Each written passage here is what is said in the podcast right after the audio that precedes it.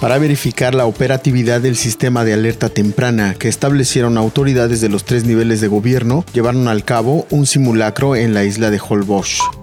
Los rumores y la falta de información generó que varias personas pensaran en sacrificar a sus mascotas por temor a que se contagiaran por COVID-19, indicó Enrique Corona, presidente del Colegio de Veterinarios en el estado.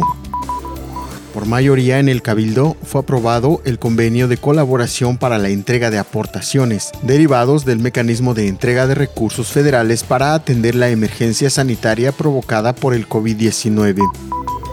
Toda la información completa a través del portal www.lucesdelsiglo.com.